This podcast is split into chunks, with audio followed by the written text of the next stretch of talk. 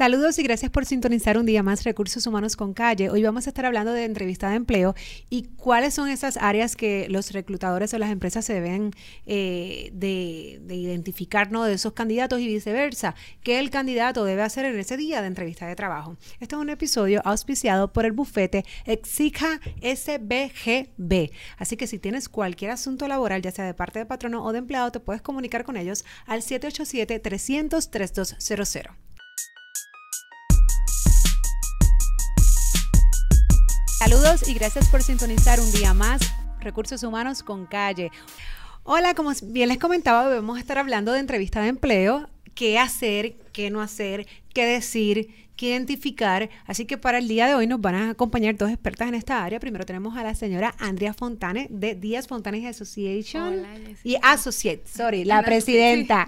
Hola, y gracias. Gracias por acompañarnos y por el otro lado tenemos a la señora Yesenia Siaka, Account Manager de Spartan Staffing. Así que imagínate, acá desde una agencia de reclutamiento y por el otro lado una persona experta que maneja toda esa branding y que hacer entrevistas, reclutamiento, etcétera.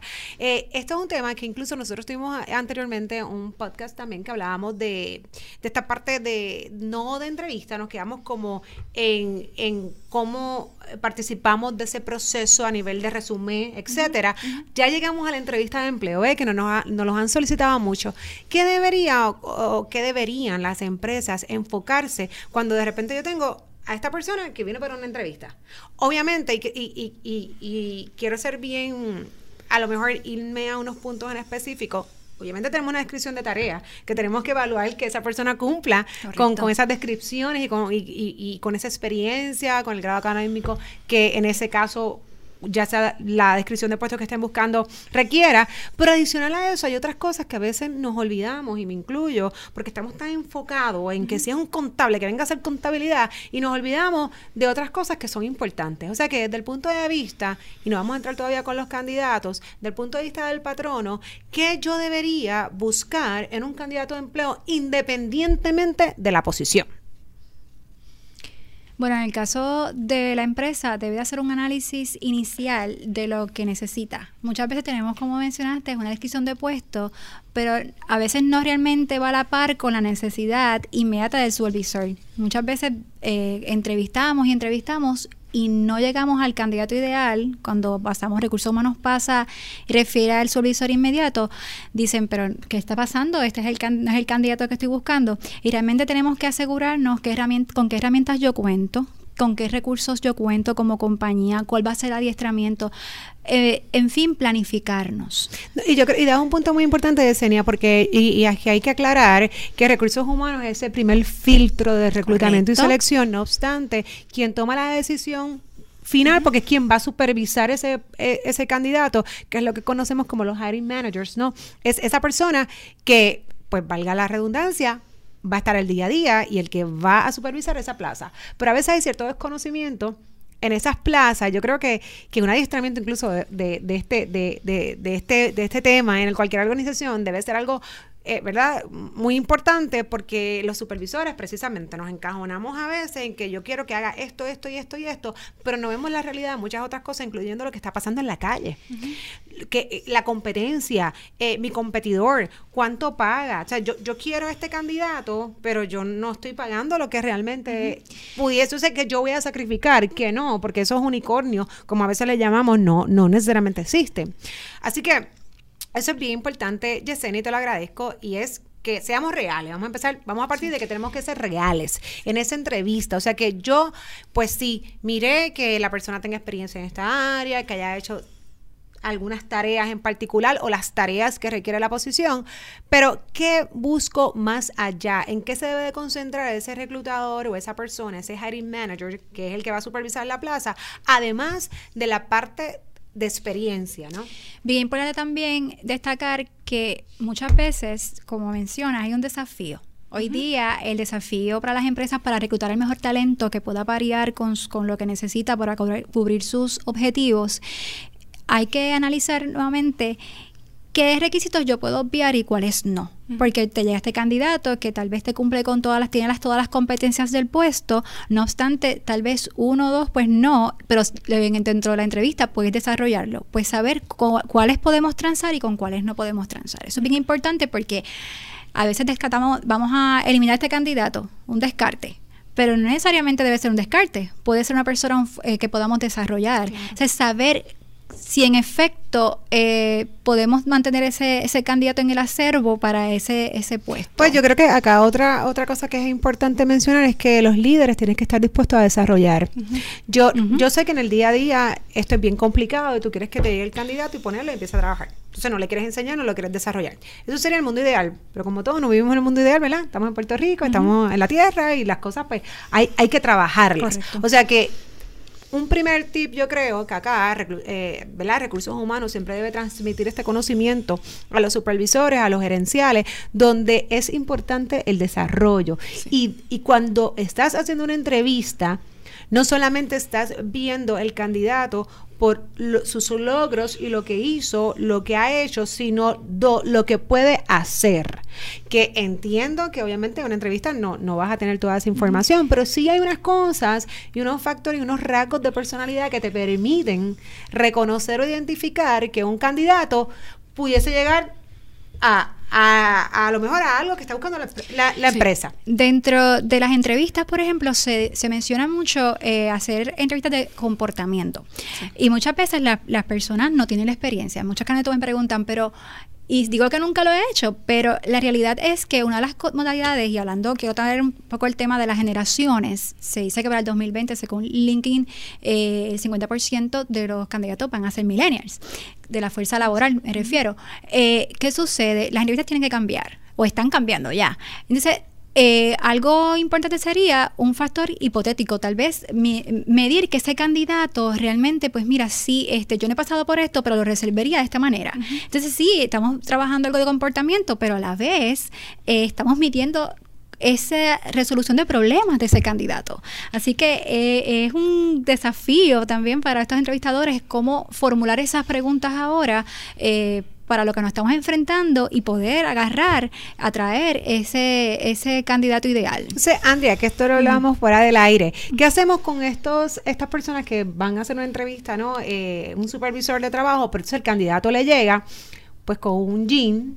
Oye, una buena apariencia, pero un jean y una camisa, a lo mejor, pues de botones, qué sé yo, eh, manga larga, tres cuartos pero un jeans. Y yo enfatizo la parte de jeans porque he escuchado, yo, y en estos tiempos todavía, personas que pretenden y esperan que vaya un candidato pues en suit, en chaqueta, eh, eh, eh, engabanado, con corbata. Entonces, si eso no ocurre, pues descartamos, no descartamos cómo nosotros vamos a influenciar, cómo nosotros vamos a educar a estos supervisores, sobre todo, de que eso no define o sí o no, o hasta dónde yo puedo volvemos a ser flexible de mirar ciertas cosas al principio en esa entrevista de trabajo. Yo creo que con el reto que tienen las compañías ahora mismo de atraer talento, eh, ese, ese, esa vestimenta no debería ser el, la primera, el primer problema del candidato. Yo creo que deben tomar las entrevistas de una manera cuantitativa, donde entonces vas a coger cada pregunta, cómo tú vas a evaluar al candidato y le vas a dar un, un número del 1 al 5. Tal vez en vestimenta tuvo uno, pero entonces le haces preguntas de comportamiento, le haces preguntas de sus habilidades, mides la educación y al final, cuando entonces tú calificas verla ese candidato, maybe en la vestimenta no fue la mejor puntuación, pero entonces en lo demás tuvo una puntuación alta y entonces no lo puede, no lo no lo descalificas eh, de primera intención simplemente por la apariencia. Y eso es algo que, que yo creo que los entrevistadores deberían hacer, que las entrevistas sean cuantitativas, perdóname, para que entonces así el candidato tenga opciones eh, de poder ser, eh, sí, reclutado, porque no tan solo van a medir maybe la apariencia, sino que también entonces van a estar eh, poniéndole puntuación a esas otras áreas que tal vez el candidato es muy bueno, excelente.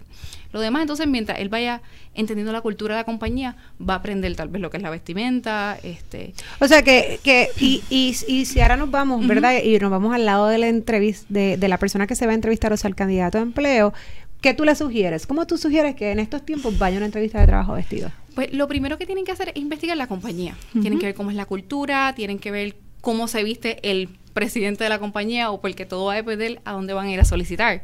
Eh, y eso es algo que es muy útil para el candidato. Le exhorto que entonces pueda identificar eso. Tal vez el presidente pues va en maones. Pues si el presidente es una persona que va en maones, él entiende que entonces es una cultura más casual y a lo mejor ese día entonces se pone una camiseta de manga, si es un varón. Pero entonces, por, por no pecar de lo que yo entiendo o no entiendo, yo creo que es importante hacer algo, ¿verdad? Dejar algo claro. ¿Por qué? Porque, mira, yo, yo pienso que independientemente de las generaciones, eh, hay unos ciertos eh, eh, factores que deben de estar definidos, porque, y yo siempre doy este ejemplo, por ejemplo, el tribunal. O sea, tú, yo no estoy diciendo que usar camisas con manguillo es malo, yo creo que eso es perfecto pero cada, cada, cada, cada, lugar. tiene su, ¿verdad? Su forma y su sitio, eh, la persona, etcétera. El tribunal tú no puedes entrar con camisa de manguillo, punto y se acabó, y son, y son las, reglas. Ahora, no significa que tengas que ir en un sub o en un traje. O sea que, ¿cómo llegamos a ese happy meal de decirle al candidato, independientemente de la cultura organizacional, porque no la conocemos, la podemos interpretar, pero no necesariamente estemos en lo correcto, y aunque la interpretemos, es que el momento es otra cosa. Es más, a lo mejor yo voy con un suit a la entrevista, pero cuando empiezo a trabajar voy todos los días en maones porque esa es la cultura. Pero ese momento de entrevista debería tener unas guías donde los candidatos puedan sentirse... Eh, digo yo, seguros de que, mira, yo creo que, que, que este soy yo, yo no me voy a vestir realmente como no soy yo, pero estoy cumpliendo con los parámetros de un día de entrevista de empleo. Pues en este caso, si vamos a traer una chica, pues yo recomiendo que entonces pueda utilizar colores oscuros con ropa business, eh, tratar de no estar muy escotada, ropa no muy corta, eh, pero que sea business, eh, sea una chaquetita o una camisa de vestir, pantalón de vestir o, falda, ¿verdad? Pero siempre cuando no sea muy larga. Y en el caso de los varones, pues tal vez un pantalón de muy corta, perdóname, un pantalón de vestir, manga larga, si tiene un subsidio de estos este, que son un poquito más casuales, tal vez sería ideal, maybe golbata, es que todo, hay tantas opciones business que ellos pueden implementar. Es sencillamente eh, claro, pero que no se olviden, pero que, no se olviden de ese código de vestimenta, que es un código de vestimenta de trabajo. De trabajo. Yo lo llamo como ante la duda, saluda. Si no sabes cómo, pues eh, por cualquier cosita, pues mejor eh, viste de una manera bastante neutral, porque no estás todavía dentro ahí, no sabemos, puede ser que a lo mejor veas que alguien viste maones, pero no, no es parte del código de vestimenta. Cada compañía y todavía, y más en Puerto Rico, hay muchas compañías todavía conservadoras y no necesariamente eso sea bueno o sea malo, sencillamente es la primera impresión que vas a causar y eh, luego eventualmente te compartirán cuando, en el proceso de onboarding, mira, te puedes vestir así, hay, hay compañías eh, que los viernes tienen, este, pueden ir en maones, más casual, pero es la primera impresión y seguimos siendo un poco conservadores y mucho ojo con eso, así que yo lo llamo así, ante la duda saluda, eh, ve bien, este, presentable, eso no significa que tiene que comprarse un traje costoso, significa que se ve así lo que llamamos este, en el buen español clean cut. Es bien importante que te veas aseado, que te veas bien. Sí, y yo he tenido, fíjate, yo agradezco a los candidatos que cuando van a entrevista me llaman, y, aquellos que no tienen la opción de cambiarse de su trabajo, de su uniforme. Y me dice, mira Jessica, este, yo estoy trabajando, la camisa tiene el logo de mi patrono actual, porque obvio, esas cosas pasan, la gente trabaja y va a entrevista, esa es la realidad.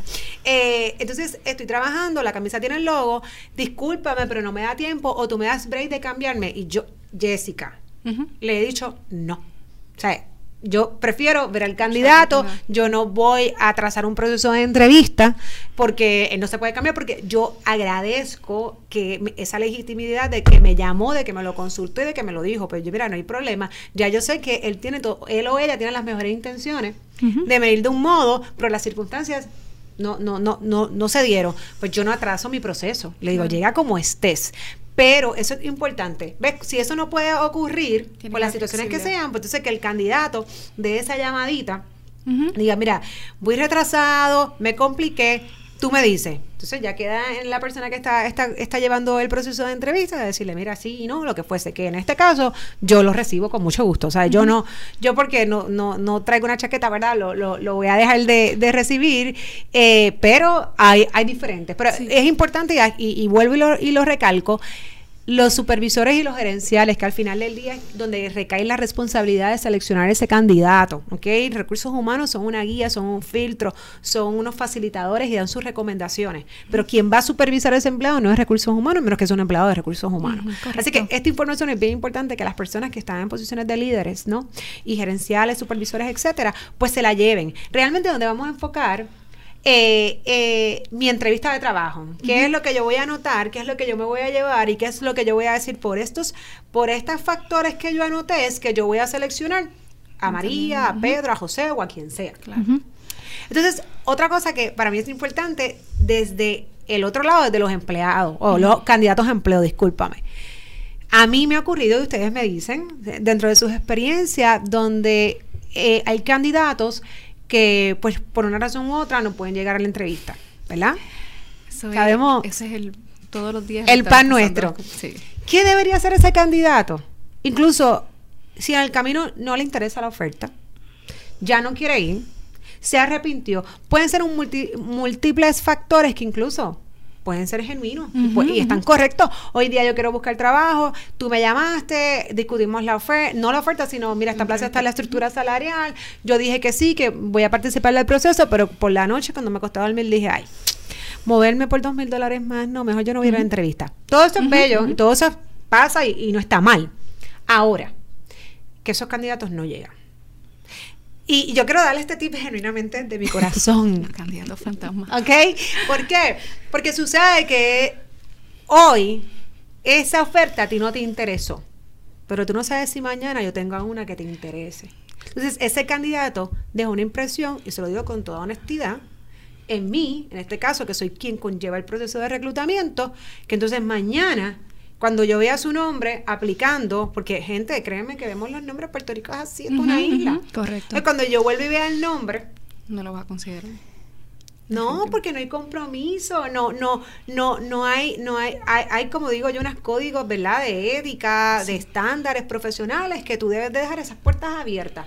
Como del mismo modo, el que me dijo que no y fue muy honesto, o empezó en el proceso y en el proceso se salió, yo hago mis notaciones y es más, tú no me tienes que aplicar, yo te llamo porque ahora tengo algo que realmente va acorde con tu perfil o con lo que tú estás buscando. O sea, que, ¿qué consejitos tú le das a esos candidatos cuando van a la entrevista de empleo que se salen del proceso antes de empezar, durante el proceso, o, ¿verdad? ¿O qué tiene que estar en la mente ese candidato cuando dice yo voy a ir a una entrevista de empleo? Pues mira, yo creo que yo iría más a la compañía, porque esto de los candidatos fantasmas, yo sé que tiene que ver mucho con la generación, ahora los millennials en el mercado laboral, pero una razón por la cual los candidatos no están llegando a las entrevistas es porque nunca conectaron con la compañía.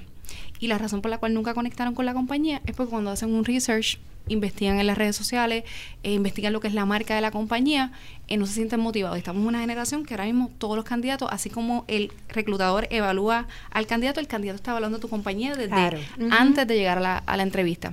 Así que yo creo que para poder minimizar, porque no podemos cambiar...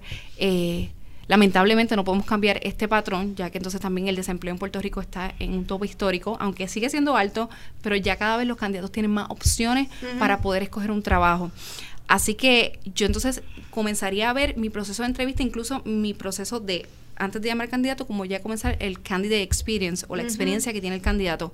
Y comienzo desde que lo llamé, me aseguro que yo por lo menos tenga algo visible cuando él vaya a hacer un research, pueda decir, wow, esta compañía, me gustaría trabajar ahí. Y entonces ya él comienza ese proceso, eh, nosotros le llamamos lo que es eh, la implementación del ciclo de compra en el proceso de reclutar, donde el candidato quiera comprar tu compañía y en el proceso de que tú lo llames el día uno, conozca tu compañía, se sienta motivado a ir a la entrevista.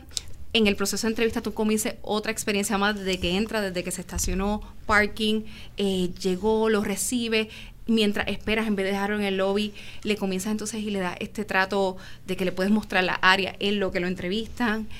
Y entonces eso sigue aumentando la experiencia y lo algo que es vital, y lo hemos visto cómo ha minimizado lo que es esto de los candidatos que no llegan a la entrevista, es que luego que el candidato pasa por la entrevista, recibir feedback.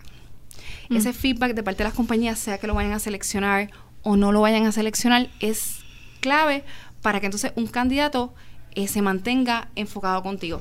Adicional, hay compañías que se van más allá. Le envían un email, le dejan saber, mira, gracias por el proceso de entrevista, le mandan más contenido a su compañía de cómo es la cultura organizacional, so el candidato sigue a la expectativa. Y entonces, en el momento entonces que decían reclutarlo, pues perfecto, pero hay veces que entonces no optan por reclutarlo y le dejan saber la razón por la cual no lo reclutaron, que eso yo creo que es algo bien difícil para los reclutadores hacerlo. Sí, lo que pasa es que, y, y tienes razón, y comúnmente la realidad es que no se hace por muchas razones. Primero, porque el tiempo no lo permite. Lo ideal es que eso fuese así, pero pues sabemos que una persona hoy día pues hace 20 mil otras cosas y si a lo mejor es un reclutador, es un reclutador y trabaja en payroll y trabaja en employee relations y le da support a la parte. Entonces, eso. Se puede automatizar. Ese proceso es algo que ahora ah, bueno, claro, con los procesos se puede automatizar. pero entonces ya sería un, algo más genético, general, ¿no? Y, y, y, y sí existe. Pero a nivel incluso también de empresa, eh, y vela ya esto es un punto más legal lo que es la liability tú no te compro pues eh, no lo hacen por no comprometer la empresa a decir o hacer. Incluso yo lo miraría como empresa yo no pondría esa responsabilidad en un reclutador de que a lo mejor dice algo que no debió haber dicho porque esa es la realidad. O sea que tienes, mirando la postura de la empresa, muy difícilmente llamar a alguien y decirte, mira, no te he seleccionado por esto. Puede ser que, que, que que, que no sea nada malo, pero, pero dar la responsabilidad a una persona que a lo mejor dice un, como digo yo, cuando escribes políticas, cuando lees, en vez de un I, un O, te cambia por completo el contexto de lo que estás leyendo, de lo que estás diciendo, pues entonces yo presumo que la mayoría de las empresas desde el punto de vista legal, pues son cuidadosos en ese aspecto. Claro, puede ser más general, puede ser identificamos ciertas fortalezas en ti como candidato, pero no obstante, optamos por otro perfil que sí cumple con los requisitos. Claro, que ese es típicamente el mensaje que se utiliza en las plataformas de, de, recruitment. Pero es, es, necesario porque ese candidato que a lo mejor recibió ese closure, después va a ser tu próximo cliente. Claro. Va a continuar porque ahora mismo los candidatos también hacen reviews en todos los portales y tú lo que quieres entonces siempre mantener tu marca óptima para que puedas seguir atrayendo nuevos talentos, claro. aunque no lo haya... Yo, yo creo que tú estás dando el punto clave y es que hay que ser flexibles de ambas partes. ¿Por qué? Porque lo mismo, vivimos, estamos en unos tiempos difíciles donde identificar candidatos, pues, valga la redundancia, es difícil. Y encima, del mismo modo, las empresas que hacen 800 cosas a la vez, tal vez darles esa experiencia que quisieran, pero dárselas como, como a lo mejor se merecen o como deberían, pues la realidad es que es difícil en ocasiones. O sea que el candidato debe ser flexible ante algunas situaciones y viceversa. La empresa debe ser flexible también, lo que hablábamos ahorita, en cuanto al puesto de trabajo. ¿Dónde yo me voy a enfocar? Ese empleado tiene estas competencias, además de que domina estas áreas, pero entonces tiene, esta no la domina, pero wow, me, se presentó una persona dinámica, disposición, que es sumamente importante. entonces ahí es donde yo voy.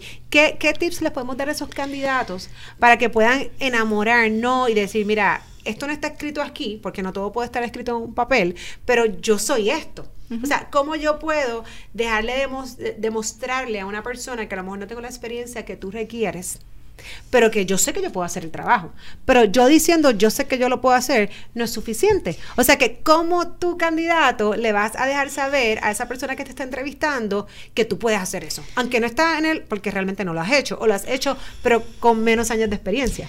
Antes de, de, de esta pregunta, quiero dejarte saber que aunque la empresa no tenga, no haya hecho el proceso que mencionaste, el empleado debe de como quiera comunicarse cuando no vaya, porque como mencionaste, este también el empleado tiene su marca como empleado, así que debe comunicar, mira, no puedo asistir o no, eso, eso es fundamental.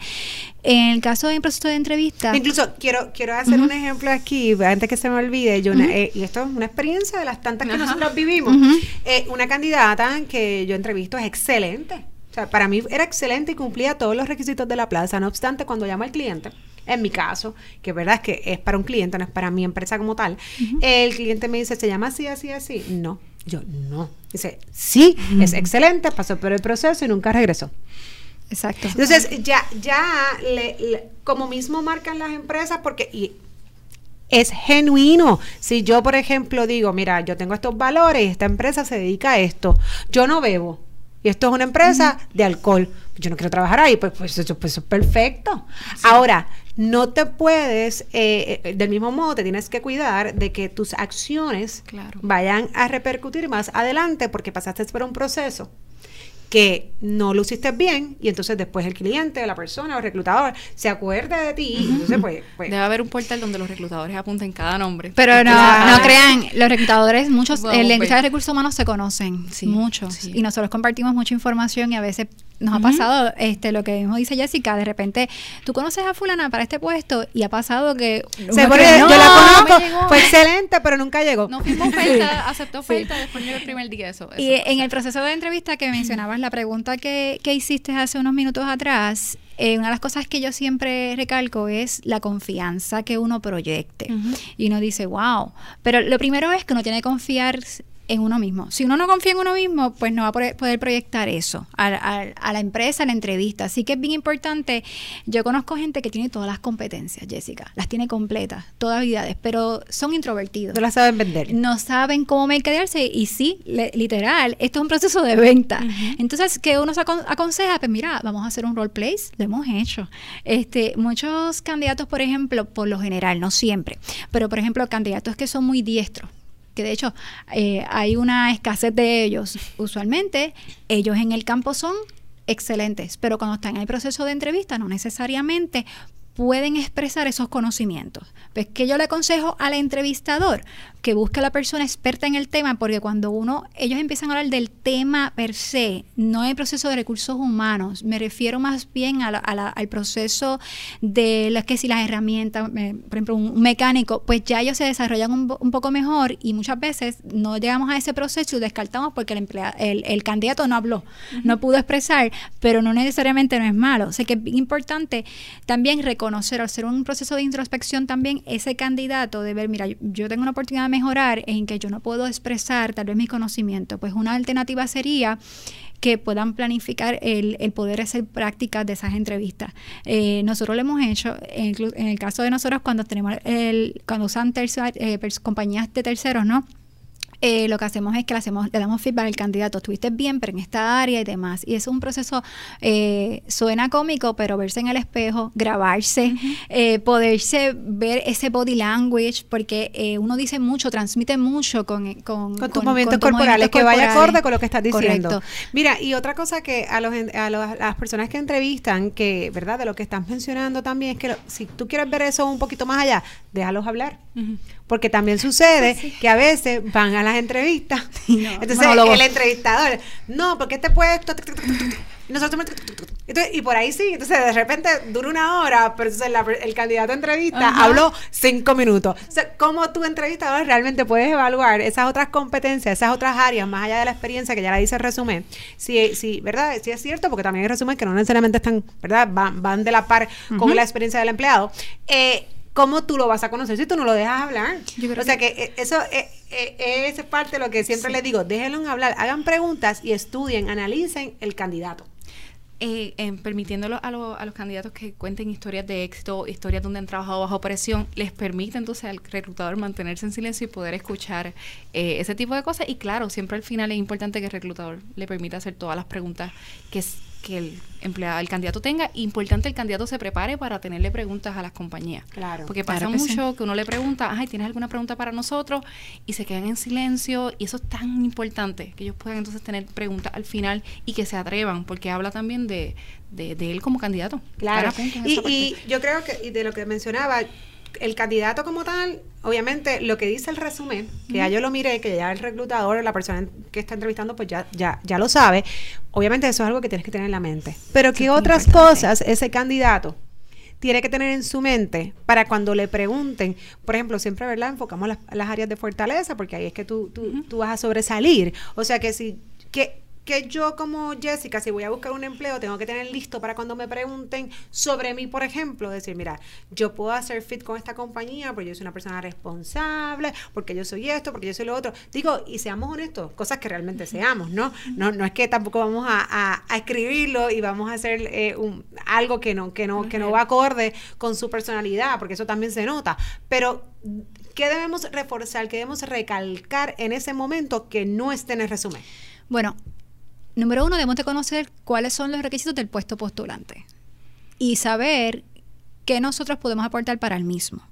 Y también reconocer qué, no- qué nos falta y estar listos para contestar, decir, yo no tengo esta competencia, pero tengo esta otra competencia, lo puedo cubrir con esto y que se note ese deseo, lo puedo aprender, he hecho algo similar. Un ejemplo, te piden, eh, dice que tienen que dominar este, X o Y programa.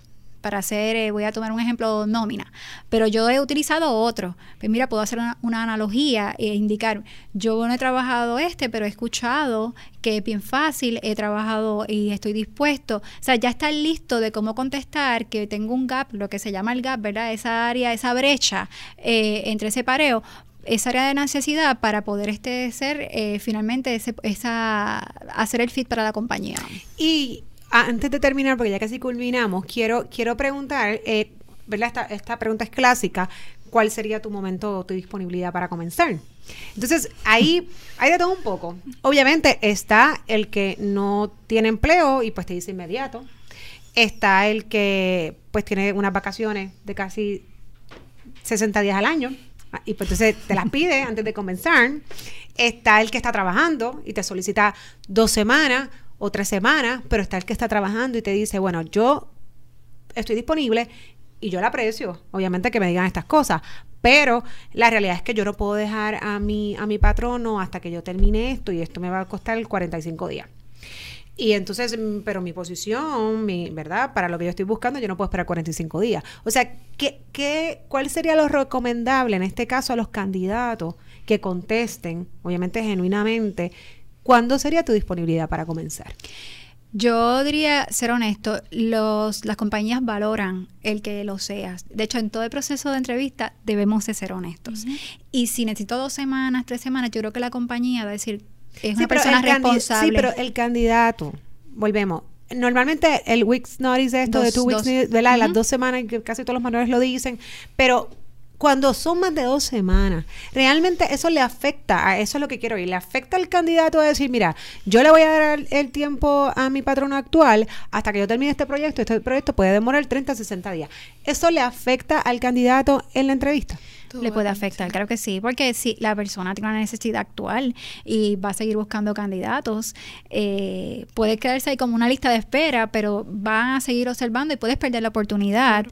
Pero obviamente... O que el candidato tiene que ir preparado para ver si eso no es una opción, porque esto va a depender de la necesidad operacional de quien está buscando la plaza, pero si eso no fuese una opción, ya tiene que tenerle debajo de la manga.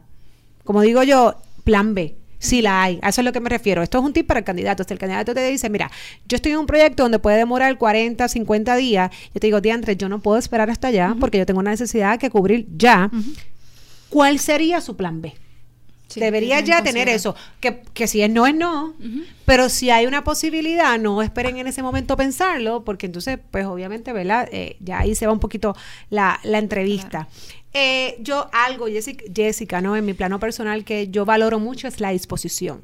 Para mí, un candidato que me demuestre completa disposición, y cuando digo disposición, no solamente es eh, ¿verdad? en la fecha de comienzo, sino en que, bueno, tú me estás llamando para esto, pero yo, no lo sé hacer, pero yo lo puedo hacer. Yo, ¿sabes? Yo tengo esas ganas, esa actitud de aprender, de aprender cómo se hace allá. Esa disposición para mí es sumamente importante y pues yo la valoro mucho y como hablabas ahorita, dentro de una evaluación cuantitativa, para mí eh, eh, ese ese renglón es bien importante y pesa mucho. Que tener una persona que a lo mejor tiene toda la experiencia de la vida, tiene toda la educación de la vida, pero tú notas en una entrevista de trabajo su poca disposición. Así que yo no me quiero ir sin que, ¿verdad? Por lo menos cada una me dé uno, dos, tres tips rapidito así de qué o cómo yo debo una entrevista de trabajo si es el candidato, es esa persona que está buscando empleo. Bueno, yo comenzaría con que hicieran un estudio de la compañía con la que van a, estar evaluando y postulando su misión, su visión, para conocer un poquito su cultura organizacional. Eh, llegar a tiempo, muy importante, eh, al menos 15 minutitos antes, así pueden observar cómo se eh, maneja la organización. Y cosas pasan, si no vas a tiempo, pero por lo menos te excusan. No esperes que el reclutador te llame y te diga, mira, tú anda. Hablamos de la vestimenta, mucha compañía es muy importante Clean ya lo dijimos, nada, no tiene que ser algo eh, caro, pero aseados y presentables para la, para la entrevista y lo más importante, conocer su resumen, eh, porque van a ir sobre él. Eh, sí, no decir algo que, ay, Ay, yo no me acordaba de eso. Correcto, eso, se ve, eso se, eso no, y ahí pues eso es un red flag para, para, para el reclutador. Y lo más importante, honestidad. Porque si usted miente en el proceso de reclutamiento, pues eso, eventualmente pueden, si lo, contratan, pueden perder el puesto o a lo mejor no tienen la... Como la, película de Jennifer López. Algo así. ese, es el poder de las redes. Ese es no, no, no, sé si la han visto, pero es donde ella, ella la contratan porque ella tiene un perfil en las redes que es la maracachimba de, de venta, de mercado, de lo que ella hace, y no es la realidad, pero nada, es la película. El hijo de la mejor amiga, pues le hace ese perfil para que ella consiga este puesto, se lo dan, y claro, es una película. Ella demuestra poder hacer todo ese trabajo, pero cuando se dan cuenta de que no es la persona y que obviamente mintió, pues hay unas consecuencias. Y mencionaste un punto muy importante, las redes los reclutadores están mirando las redes, así que tenemos que estar bien importante que su perfil esté actualizado, que pues que se vea apropiado, porque si están en la búsqueda eh, activa de empleo, debe estar listo. Ojo, eh, pendientes también porque están haciendo entrevistas virtuales. Así que tienen que identificar ya un ladito en la casa, tener el equipo sí, hablamos de eso, que el gato no pase por Exacto, los regueros. La máquina dando vueltas. Muchas compañías lo están haciendo, así que es bien importante también que estén, estén pendientes a eso y sobre todo confiar en ustedes. Si usted no confía en usted, nadie lo va a hacer. Así que tienen que eh, proyectar eso, confianza. Eh, y nada, este, seguir leyendo y nutriéndose y trabajando con sus competencias cada día actualizándose. Gracias, Yesenia. Entonces, ¿tú qué nos puedes dar por acá, Andrea? Además de todo lo que Yesenia ya compartió. Este, algo importante que piensen en historias de éxito, historias donde han trabajado bajo presión. Eh, un tip es que cuando saluden al reclutador, salúdenlo por el nombre. Eso ayuda a que el reclutador se acuerde de ti. Y lo miren a la cara, a los lo ojos. Lo miren a la cara con seguridad. Este, obviamente ya dijo llegar temprano y tengan preguntas claves al final de la entrevista para que entonces eso los pueda ayudar en conocer un poquito más del puesto, de ambas partes, correcto. bueno, pues les agradezco a ambas por estas tips tan importantes para ambas partes, no, sino no solamente el que entrevista que va a contratar, sino también esos aplicantes a empleo. Así que yo espero que haya sido de mucho interés y que sea obviamente información valiosa para ustedes en cualquier proceso de entrevista de empleo. Así que ya nos seguiremos viendo en Recursos Humanos con Calle.